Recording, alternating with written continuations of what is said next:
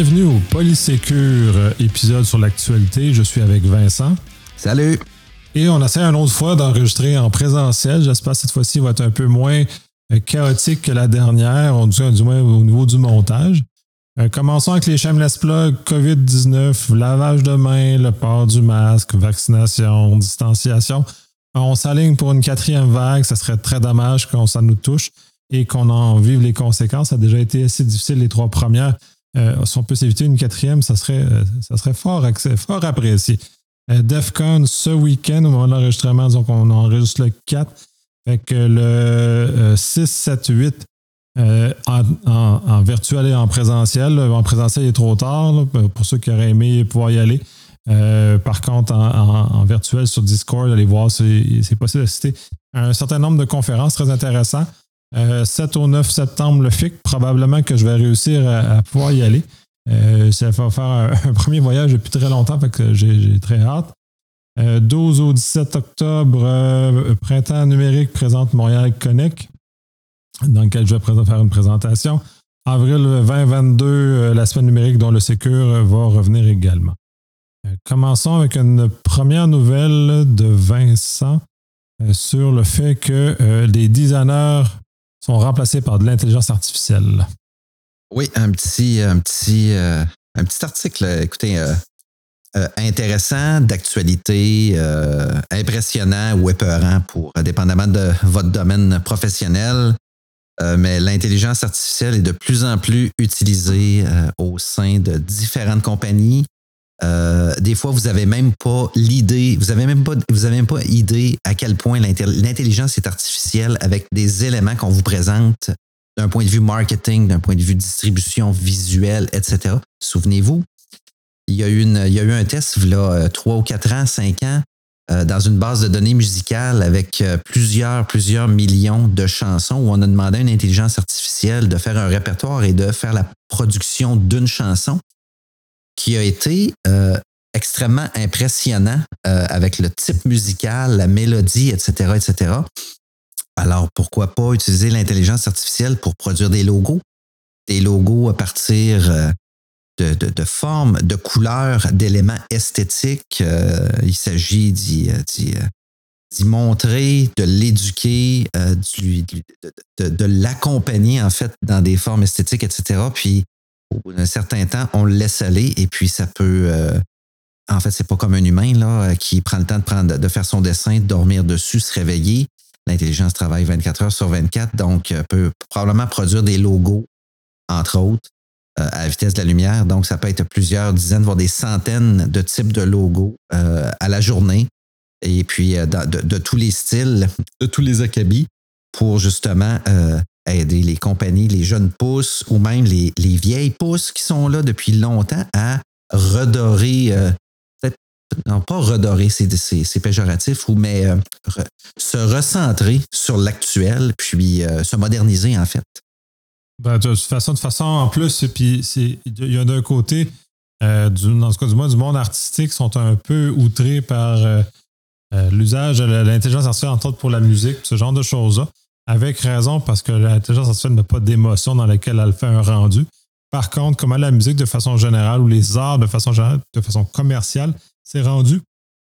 C'est juste un produit de marché qui sont vendus. Donc, est-ce que je suis troublé dans ces circonstances-là? Non, parce qu'on essaie de plaire au plus grand nombre. Et c'est là où l'intelligence artificielle excelle le plus. Plaire au plus grand nombre, on réussit à trouver le dénominateur commun qui va justement nous amener dans un contexte où euh, c'est sûr que ça va réussir, c'est sûr que ça va plaire. Est-ce que ça va être novateur? Probablement pas. Est-ce que ça va être funky? Probablement pas, mais ça va faire ce que la plupart des gens recherchent de toute façon. Oui, mais qu'est-ce qui va manquer à ça? Regarde, ton point, ton, point, écoute, tu viens, de mettre, tu viens de mettre les bases. Le monde artistique. Ils sont outrés, effectivement. Euh, le marché artistique présentement, c'est rendu une business. C'est rendu une machine. Euh, c'est pas une machine d'émotion, c'est une machine à cash. Oui. À plusieurs égards, euh, mais ils ont besoin justement de gérer l'émotion des gens pour être en mesure de vendre. L'intelligence artificielle peut aider dans une certaine mesure, mais je vais donner je, vais, caricaturer un bête exemple. À l'époque, souvenez-vous, euh, ben, ça va trahir notre âge, les new, quand les New Kids on the Block sont apparus, Hang and Tough, les cinq beaux jeunes hommes à l'écran qui savaient danser, qui faisait une petite tonne accrocheuse. Tout ce qu'on a besoin à ça, c'est de demander à l'intelligence artificielle de développer un beat, un beat accrocheur. Ensuite de ça, parmi un paquet de photos d'éventuels d'artistes et d'éventuels artistes, présenter qui formerait le nouveau boys band. Donc, mettre la machine artificielle à, grosse contribution de la, mise en marché justement d'un produit musical avec, euh, les humains qui l'entourent puis les humains qui la produisent en fait. Ça pourrait être euh, ça pourrait être une nouvelle manne justement pour cette industrie-là. Bon, en fait, qui fait l'argent là-dedans, c'est les gros méchants euh, promoteurs, c'est les gros méchants gérants d'artistes, les éditeurs, bon, etc., etc. Mais je pense que l'industrie pourrait faire un virage de cette façon-là. Là.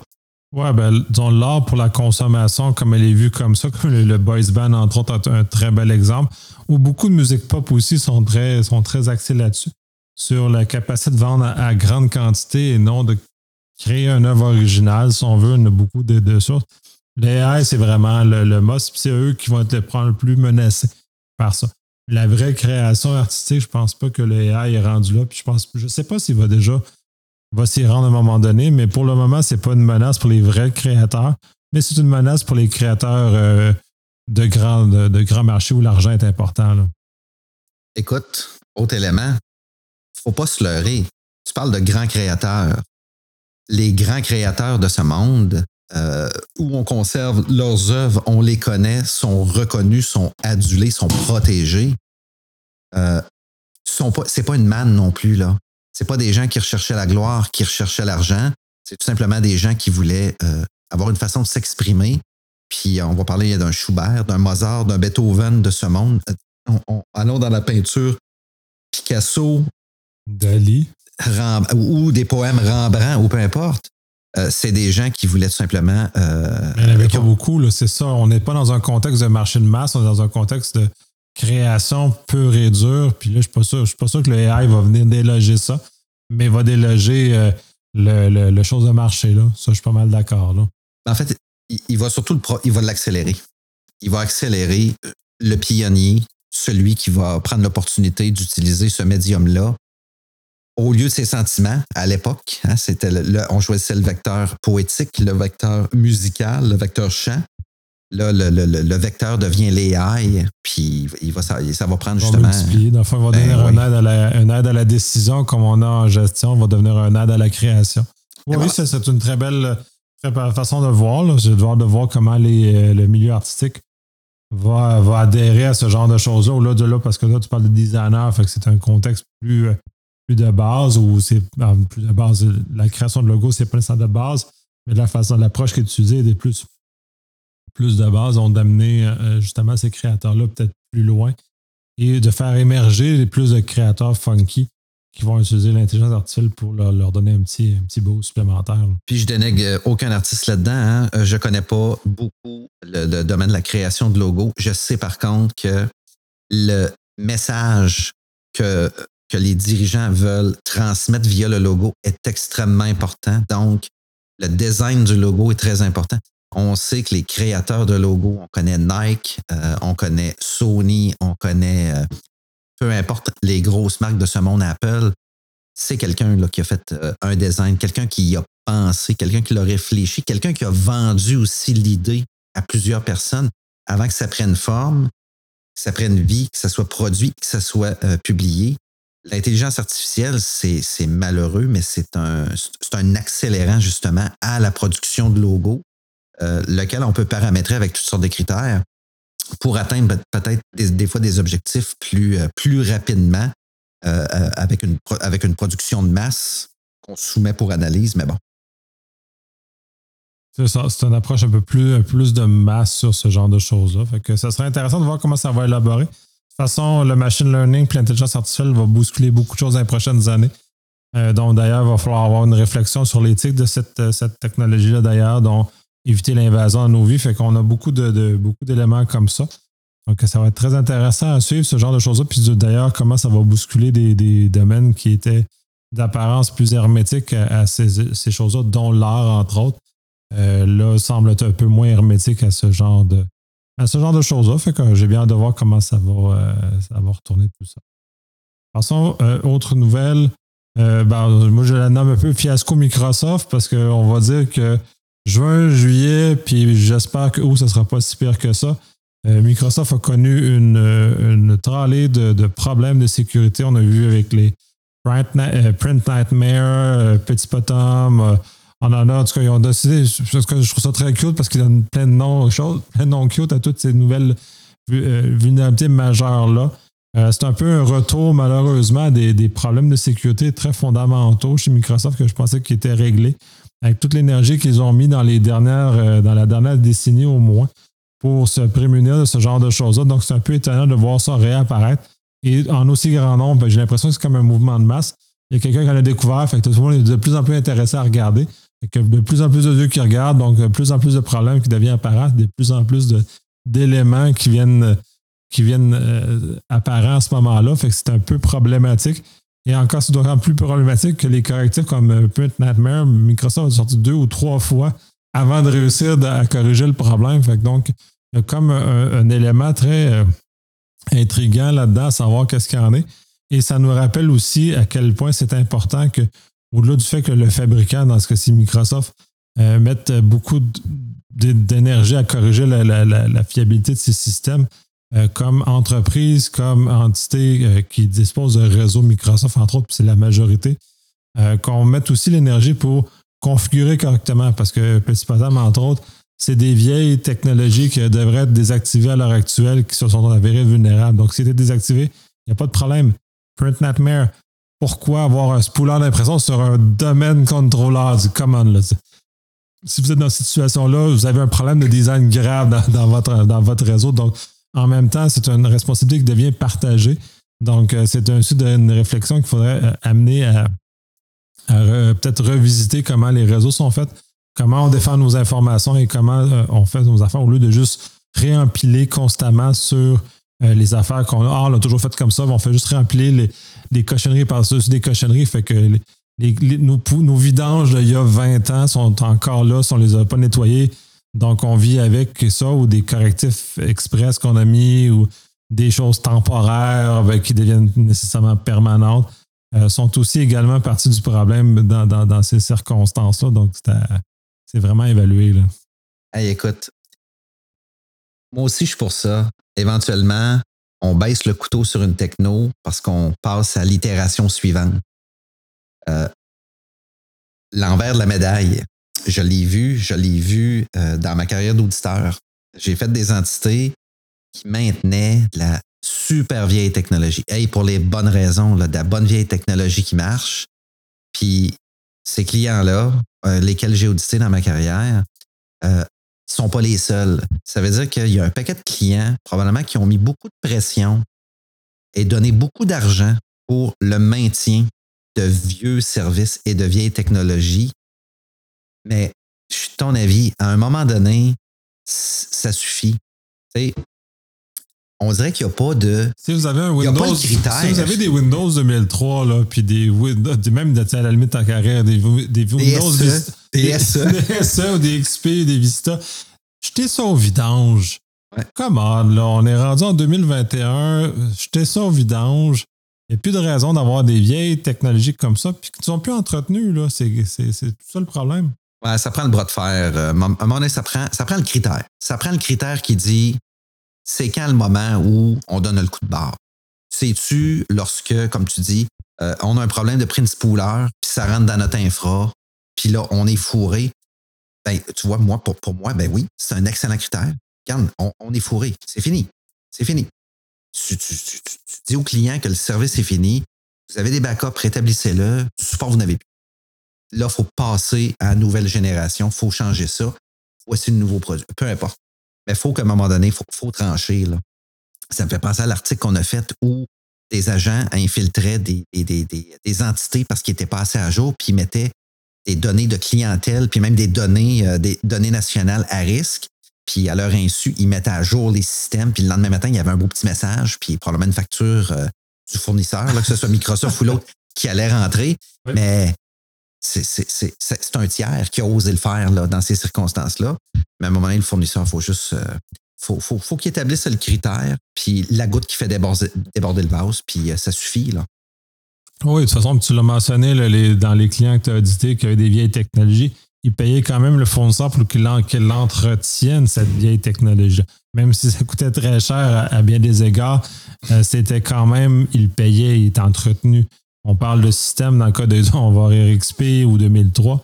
Ils ne sont plus entretenus par le fournisseur.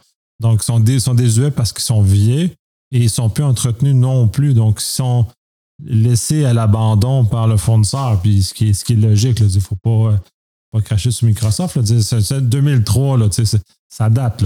C'est 18 ans. C'est un système qui a été installé il y a 18 ans dans des technologies qui, des matériels qui n'existent même plus maintenant. Donc, maintenant. Euh, on a pressé le citron assez. Là. Il n'y a plus de jus là-dedans. Là. Écoutez, déjà que vous avez un 2003, c'est pas compliqué. Là. Les nouvelles technologies au niveau du système de fichiers. tout le monde va dire Ouais, mais c'est NTFS. Ah, ah, ah, la technologie derrière tout ça là, a évolué. C'est beaucoup plus sécuritaire. Vous avez des vieux systèmes, vous voulez migrer, vous frappez un mur. Fait que vous faites tout le temps le ratio. On paye le fournisseur pour un maintien, puis il va nous fabriquer nos mises à jour, puis nous supporter. Ça coûte tant versus un remplacement. Oui, ça va tout le temps être plus. Ça va tout le temps être plus sur, le premier coup. Mais au fur et à mesure, vous allez vous rendre compte qu'en faisant une progression avec le fournisseur, quelques années d'intervalle, vous allez vous rendre compte qu'à un moment au niveau de la sécurité, vous allez être beaucoup plus robuste. Donc, vous allez déployer moins d'efforts en termes de sécurité. Je dis pas de déployer moins d'efforts. Vous pourriez déployer moins d'efforts. Sauver des efforts. Sauver des efforts, merci, euh, dans certains secteurs. Puis, vous ne serez pas toujours euh, à la bourre, puis au pied du mur, puis à vous sentir pressé, puis non. Faites-le, le pas dans le vide, là. Faites-le, c'est le temps. Puis on vous le dit, là. Tout à fait. Puis ça, c'est une chose. Puis ça amène une, nouvelle suivante au niveau du euh, Zero Trust, qui est dans le fond un peu une réponse au, problème de Microsoft dans ce cas-ci, et peut-être au futur problème, parce qu'il y en a eu sur Linux. Puis là, euh, j'en passe, il y en a beaucoup.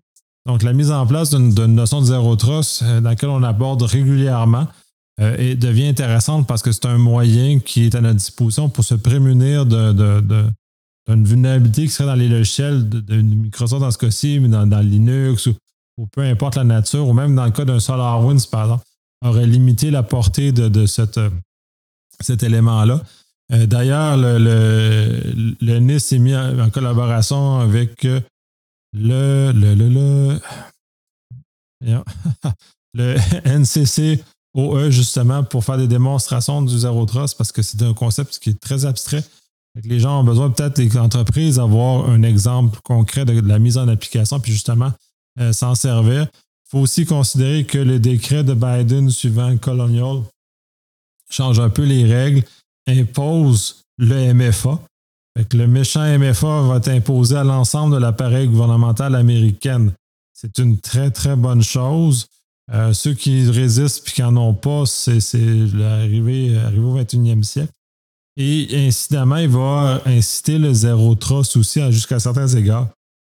Je n'ai pas lu le détail, je ne sais pas ce que ça veut dire, ça implique e, e, explicitement, mais ça va être très intéressant de voir à quel point il va faire avancer ça et comment il va utiliser son pouvoir exécutif pour réussir à faire bouger le marché, à faire une adoption beaucoup plus importante de ces technologies-là, qui va nous amener ailleurs, qui va nous amener comme organisation et comme société à un niveau de protection qui va euh, être plus sérieux et qui va effectivement euh, pas faire qu'on va faire les nouvelles à tout bout de champ parce qu'on croche.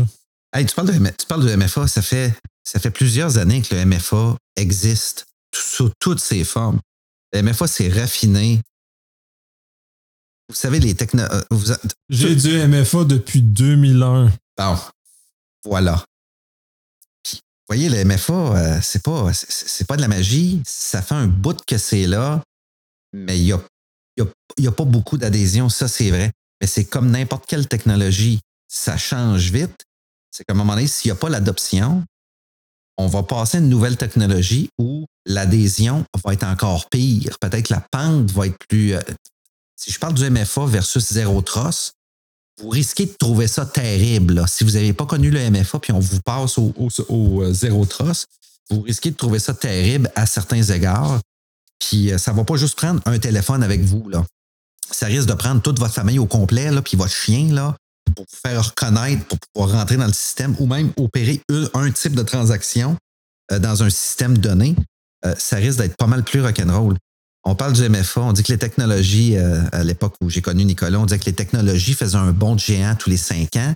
Là, depuis dix ans, on dit que ça, fait un bond de géant tous les deux ans. Là, à cette heure, on ne le sait plus. On dirait que ça fait un bond de géant à tous les semaines. Il y a, de la nouveauté. À un moment donné, le, le, le, bond de géant, euh, il, risque d'être grand. Là. Très grand. Là, je corrige, c'est même 199 les premiers euh, MFA que j'ai eu à utiliser. Donc, euh, ça, ça, ça, date. C'était du RSA Secure ID en, en 99. Donc, ça fait, ça fait un bail que j'utilise ce genre de technologie-là. J'en suis pas mort. sauf que là, c'est peut-être l'élément grand public. Puis tu parles du bon, puis c'est très intéressant parce que le, fait de resetter, quand on consomme des services euh, publics, euh, comme Facebook, Google et, compagnie, si on, a déjà l'usage pour faire resetter son mot de passe, c'est déjà complexe, ça demande déjà certaines étapes plus évoluées. Le fait de perdre son, son téléphone sur lequel le MFA est actif devient complexe encore d'autant plus, puisque à ce moment-là, le, chemin pour nous amener à récupérer notre compte est d'autant plus grave j'ai eu à le faire pour un de mes comptes, puis c'est vraiment, euh, vraiment désagréable. Si on n'est pas prêt, si on ne s'est pas familiarisé avec cette technologie-là, euh, comme tu dis, le, bon va être immense, et on va se retrouver dans des situations euh, très difficiles. Pour les personnes qui ont, ont, tendance à briser ou à perdre disons, leur cellulaire régulièrement, eux vont trouver ça très difficile de devoir se retrouver dans un contexte où, à tout bout de champ, ils vont devoir embarquer dans le processus de réinitialisation de leur MFA et comment Comment gérer ça? Ça, va être atroce s'ils ne sont pas prêts à faire ce bon-là en question. Ah, écoute, un, tu amènes un bon point. Parce que le MFA, en soi, le MFA en soi, c'est un bon géant. Comme tu dis, perdre, sa clé MFA, perdre son, son mécanisme MFA, je vais l'appeler comme ça, puis faire la démarche de réinitialisation et récupération, c'est un autre ballgame. C'est un autre ballgame que de, de, de, juste pas avoir son téléphone pour euh, faire sa deuxième authentification, en fait, démontrer sa, son, authentification. Ça, c'est pas si mal, là. Le téléphone, il est où? Il est dans le char, le téléphone est dans la chambre. On perdre tout ça puis recommencer la démarche quand on n'a pas été confronté ou qu'on ne connaît pas le concept. C'est vrai que ça devient un petit peu, c'est irritant. souvent, vous faites ça avec des entités qui, un, vous ont octroyé une clé, une clé secrète, euh, un mécanisme, un, un algorithme secret. Ils vous connaissent pas sous, la seule, la seule, la seule, le seul approvisionnement des informations que vous leur avez données, et là, de remonter la chaîne puis de recommencer ça. Ces gens-là qui vous ont jamais vu, mais qui vous ont fait confiance lors de l'enregistrement, faut démontrer que vous êtes bel et bien la personne que vous prétendez être. Il y a un mécanisme et une structure qui est, qui est assez complexe. Oui, c'est vraiment pas agréable. Puis, à revenir sur le zéro trust, puis justement, il y avait un article complémentaire que j'ai vu de quelqu'un qui était un détracteur du zéro trust. C'est très intéressant d'en parler aussi parce qu'il n'y a pas juste du mérite à ça. Cette personne-là, puis c'est un détracteur parce que ça va contre ses intérêts à, elle. Donc, elle, cette personne dit que ça, ça traite tout, le monde comme des criminels, que ça met des éléments comme ça, jusqu'à quel point on va se protéger des hackers et machin.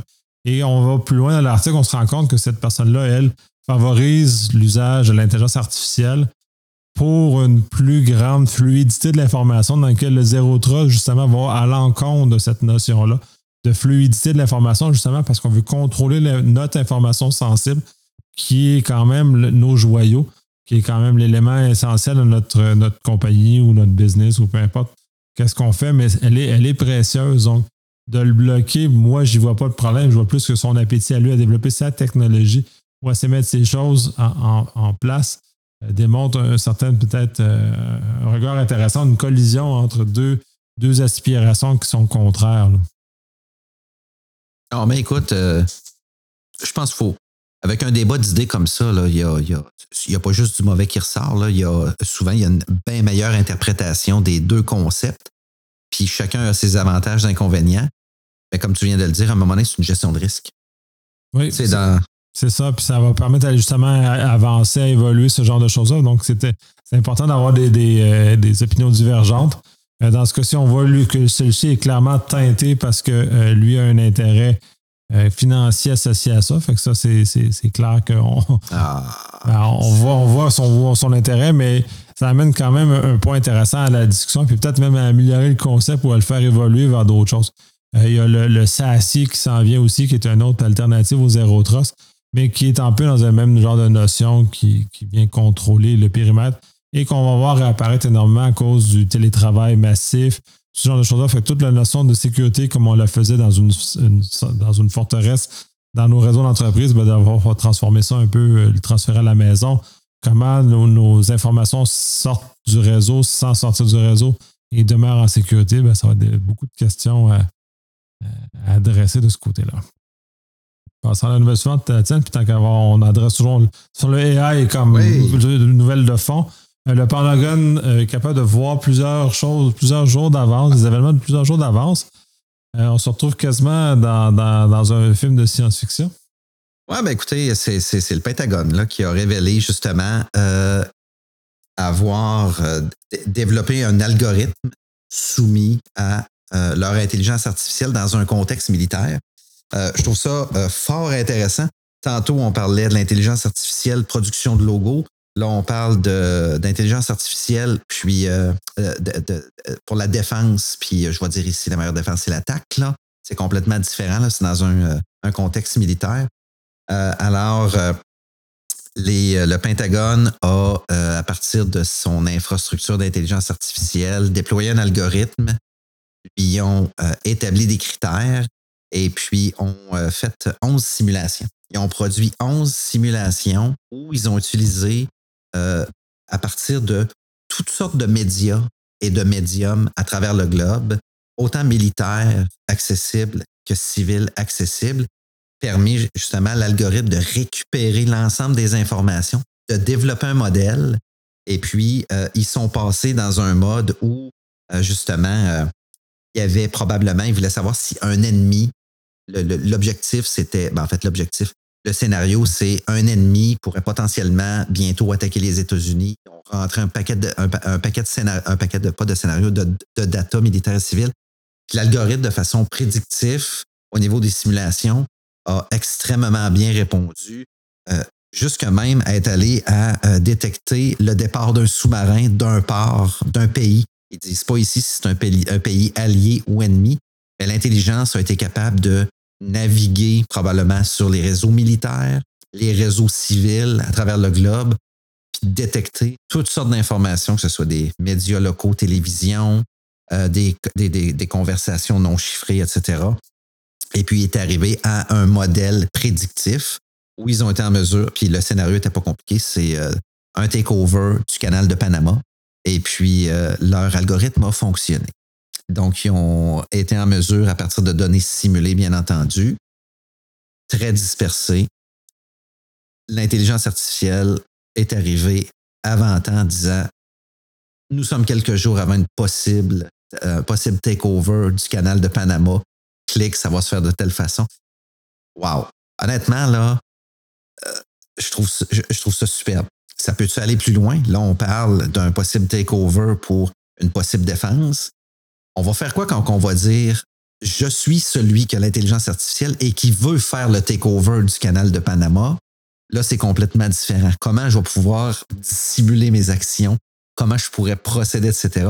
Il y a toutes sortes de beaux petits scénarios intéressants qui, euh, s'installent là. De toute façon, on peut y voir facilement euh, le Terminator. Hein? C'est ça, on peut, euh, tant qu'à faire un film un peu plus legacy, euh, ce modèle-là est amplement euh, utilisé.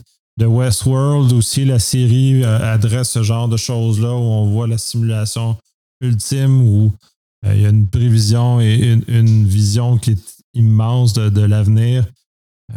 Donc, on a plusieurs films comme ça, comment on va comment voir, comment faire ça. Puis de façon, puis en même temps, c'est un peu troublant comme, comme humain de savoir qu'au au, final, on est si prévisible que ça, puisqu'on a un algorithme, un simple algorithme est capable de prévoir ce genre de choses-là. Donc, c'est un peu. Euh, Écoute, un, peu troublant. Je ne sais pas s'ils ont mis euh, la simulation en mode easy, euh, medium ou expert. On, on, rit bien ici, là. Oui, mais non, oui, mais, tu as raison, là. Tu as raison. Écoutez, dans, dans, dans, dans, quelqu'un qui a envie de faire la guerre, un takeover ou quoi que ce soit, va limiter les communications, va trouver une méthode justement pour euh, limiter les communications. Ben, j'ose espérer, là, bien entendu. S'il veut amener à bien ses missions, là. en fait, ça a toujours été le secret d'une mission qui est, qui, qui est bien menée, c'est de limiter le plus possible la divulgation d'informations qui pourraient compromettre la mission.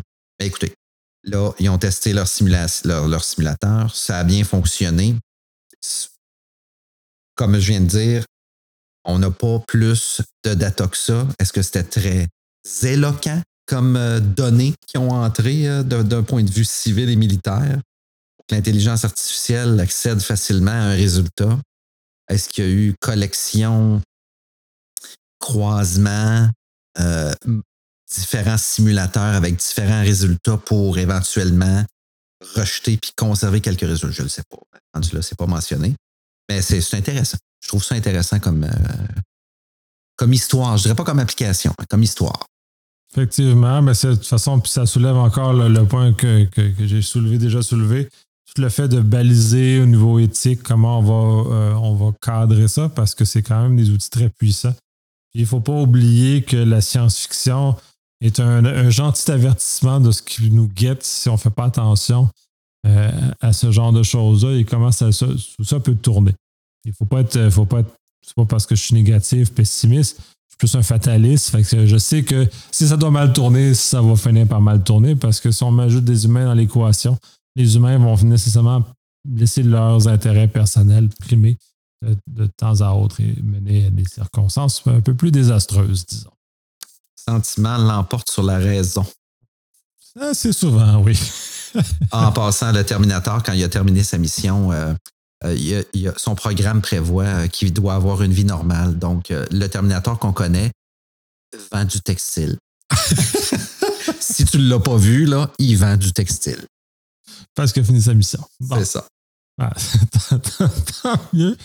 Euh, finissons avec une dernière nouvelle qui est un peu plus euh, sympathique, celle-là. C'est No More Ransom Project, qui est essentiellement un, site qui rassemble euh, tous les codes pour défaire les, les rançons logicielles.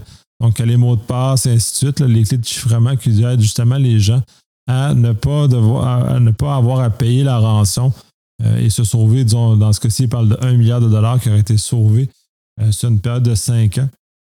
Donc, euh, c'est un projet très intéressant, pas assez connu, c'est pour ça qu'on en parle. Donc, c'est très important de diffuser cette information-là. Par ailleurs, eux, ça va vous sauver le paiement de la rançon. Mais euh, les, vieux rançons ne faisaient justement que rançonner. Les nouveaux, c'est que quand vous êtes donné sont chiffrés, euh, c'est que généralement, ils ont copié tous vos données, se sont enfuis avec, sont déjà en train de les vendre sur le dark web.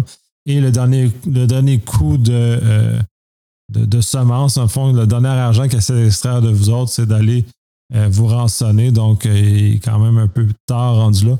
Euh, ça va quand même vous permettre de continuer à opérer, mais ça ne vous sauvera pas le fait que vos données sont quand même sur le dark web. Hmm. Interesting. Fait que ça mène à ça. Fait que. Ça veut dire que tu es en train de dire qu'au niveau, au niveau du secteur de la rançongicialisation, le fait de demander une rançon est dans plusieurs cas le dernier maillon de la chaîne. Donc, tout, tout, le citron qu'on peut presser est pressé, puis ensuite de ça, c'est. Il ne reste plus de jus, il ne reste, plus rien. Cette façon d'approche-là, en tout cas, moi, dans ma connaissance, je l'ai été confronté euh, fin de l'été 2019, qu'on a carrément vu ce genre de méthode-là changer d'une approche qui était juste on rançonne, puis euh, c'est tout, à une approche on vole et ensuite on rançonne dans certains cas, euh, même, puis là, ça s'est même raffiné depuis, c'est euh, sont vraiment cochons. Ils volent, ils effacent les backups, puis ensuite ils chiffrent pour rançonner. Fait que tu es comme pris dans un contexte où c'est vrai, sont vraiment cochons. Puis ils se basent aussi sur le fait que les entreprises, avec les années, se sont débarrassées des, souvent des, des tapes, euh, des backups sur tape pour justement avoir des backups sur disque parce que c'est beaucoup plus rapide, plus efficace, puis c'est bon, ça a beaucoup d'avantages dans un cas d'une relève d'un sinistre conventionnel. Par contre, ça va dans une relève d'un sinistre par rançon logiciel.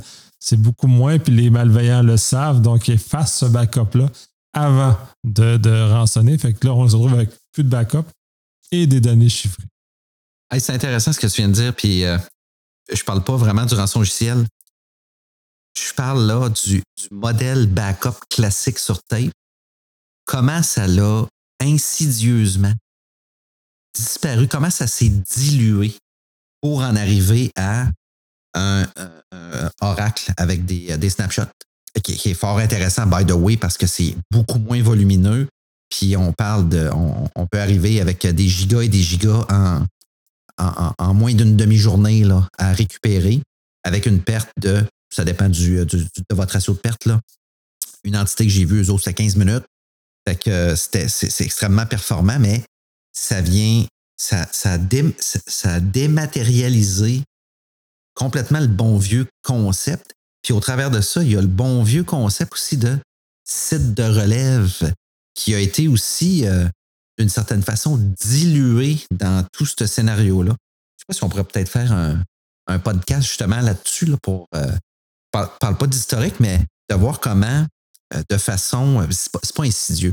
C'est de façon où on a été vraiment dans un aveuglé avec des nouvelles méthodes, des nouvelles technologies, puis du ouais. maudit bon pricing, puis de la performance épouvantable, où on se rend compte que le rançon logiciel a pu s'insérer, puis c'est devenu une facilité pour eux de venir nous faire chanter. Tout à fait. Puis ce qui est intéressant là-dedans, c'est que les incitatifs, toi, tu parles de modèle euh, financier, entre autres, les différents incitatifs pour la relève ont été euh, dans cette direction-là parce que ce qu'on affrontait en relève, c'était généralement une avarie de type naturel, panne électrique, euh, tremblement de terre, et ainsi de suite. Donc, on est très bien équipé pour répondre à ça. Et ça, je vais mettre un peu un petit blâme sur les vérificateurs avec leur grille statique qui n'a pas évolué avec le temps. Bien, cette grille-là a incité les organisations à mettre beaucoup d'énergie sur ce genre de choses-là, à raison en partie, par contre, comme cette grille-là n'a pas évolué rapidement à la même vitesse que le marché, mais les entreprises ont juste resté figées dans cette approche-là, qui est bonne, mais qui n'a pas suivi, qui ne couvre pas les nouveaux risques et les nouveaux désastres maintenant qu'on peut connaître, qui sont maintenant humains plus que naturels. Ouais. Oui, tu as tout à fait raison. Ça pourrait être un petit élément intéressant de voir une petite chronologie, puis euh, on n'a pas science infuse, puis on n'aura pas, on pas toutes vos réponses. On peut vous parler selon nos différentes expériences et ce qu'on a vu, sans révéler qui que ce soit, mais les différents éléments qu'on a vus, on a connus, et que dans certains cas, auraient pu sauver beaucoup d'entreprises de perte de productivité, en fait, perte de, arrêt de service, euh, perte de données, euh, productivité, perte d'argent. Il y, a des, il y a des modèles. Souviens-toi quand on s'est connus, là, le fameux DLT 80 là, que j'allais porter à la banque à tous les midis.